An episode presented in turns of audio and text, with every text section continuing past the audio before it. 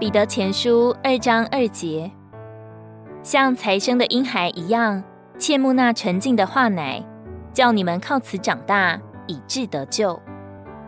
这个长大是在生命里的事。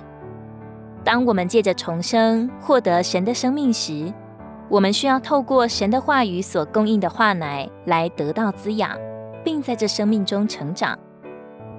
孩子如何成长呢？他们靠着吸收营养而长大。如果婴儿有健康的饮食，并且每天都得到适当的营养，他们就会逐渐长大。这种成长是通过从所摄取的食物中吸收的营养而来的。最终，这个人会成长为成年人，成为他所摄取之食物的组成。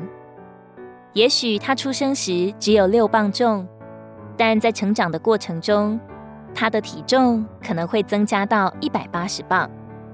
他经历了在生命中真实的成长，这种成长来自于摄取健康食物，将其消化并吸收到他的细胞中，使其成为他身体组织的一部分。这是真正在生命中成长的例证。我们需要渴慕纯净的话奶，叫我们靠此在生命里有真实的长大。真正的成长是生命度量的扩增。如果我们在生命中成长，我们内在生命的元素就会增加，我们在属灵的身材上也会有所增长。彼得前书二章一节，所以要脱去一切的恶毒和一切的诡诈。并伪善、嫉妒以及一切毁谤的话。我们若长大以致得救，我们将经历从这里所提到的邪恶、诡诈、伪善、嫉妒和毁谤的话语中得救。从这些消极的事物中得救，并不是通过我们自己的努力实现的，这不能借着自我改良、调整或修正来实现。相反，从这些消极的事物中得救是内里的事情。假设一个人体内有病菌，这些病菌存在于他的血液和身体组织中。如果你用强效的肥皂来清洁它，想来解决这个问题，那有什么用呢？这只会清洗掉他皮肤表面的部分。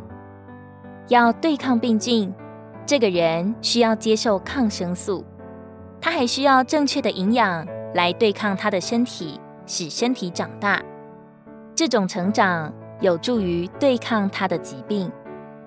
同样，借着内在的成长而得救，我们自然地脱离邪恶、诡诈、伪善、嫉妒和毁谤的话语等病菌。因此，透过渴慕并接受神的话奶的滋养，我们不仅在生命中有真实的长大，我们的生命。也会不断增长和得救。这样的成长不仅提升我们的属灵生命，也使我们在品格和行为上日益成熟和彰显神，以荣耀神。如果你喜欢我们的影片，欢迎在下方留言、按赞，并将影片分享出去哦。天天取用活水库，让你生活不虚度。我们下次见。